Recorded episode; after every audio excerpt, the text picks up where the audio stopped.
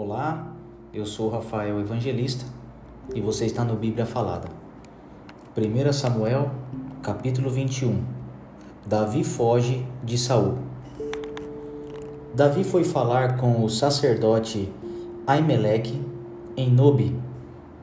O sacerdote saiu tremendo para se encontrar com Davi e disse: Por que é que você veio aqui sozinho? Davi respondeu: Estou aqui a serviço do rei. Ele ordenou que eu não deixasse ninguém saber o que ele me mandou fazer. Por isso, mandei que os meus soldados fossem encontrar-se comigo em certo lugar. Agora diga: o que é que você tem para comer? Me dê uns cinco pães ou qualquer outra coisa que você tiver. O sacerdote disse: Eu não tenho pão comum, só pão sagrado. Você pode levá-lo, se é que faz algum tempo que os seus soldados não tiveram relações sexuais. Davi respondeu: Claro que não tiveram.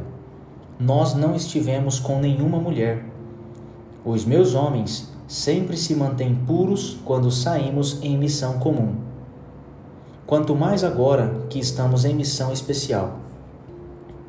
Então o sacerdote deu a Davi os pães sagrados, porque ele só tinha os pães que haviam sido oferecidos a Deus, o Senhor.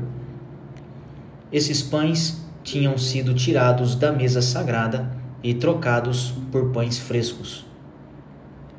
Acontece que Doeg, o Edomita, que era o chefe dos pastores de Saul, estava ali naquele dia porque tinha de cumprir um dever religioso. Davi disse a Aimeleque: Você tem uma espada ou uma lança para me dar? Eu não trouxe a minha espada nem outra arma. Por causa das ordens do rei, eu saí com muita pressa.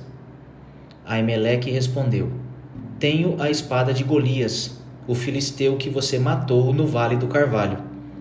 Ela está atrás do manto sacerdotal, enrolada num pano. Leve-a se quiser. É a única arma que há aqui. Davi disse: Não existe espada melhor do que essa. Pode me dar. Então Davi saiu fugindo de Saul e foi procurar Aquis, o governador da cidade de Gate. As autoridades da cidade disseram a Aquis: Não há dúvida de que este é Davi, o rei da terra de Israel. A respeito dele, as mulheres cantavam enquanto dançavam. Saul matou mil, Davi matou dez mil. Davi assustou-se com as palavras deles e ficou com muito medo de Aquis. Então, na frente de todos eles, fez de conta que estava louco quando tentaram segurá-lo, ele começou a agir como doido. Rabiscava os portões da cidade e deixava escorrer saliva pela barba. Então Aquis disse aos seus oficiais: Este homem está louco. Por que o trouxeram para cá?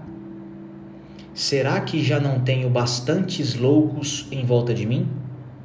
Por que trazem outro doido para minha própria casa a fim de me aborrecer com as suas loucuras?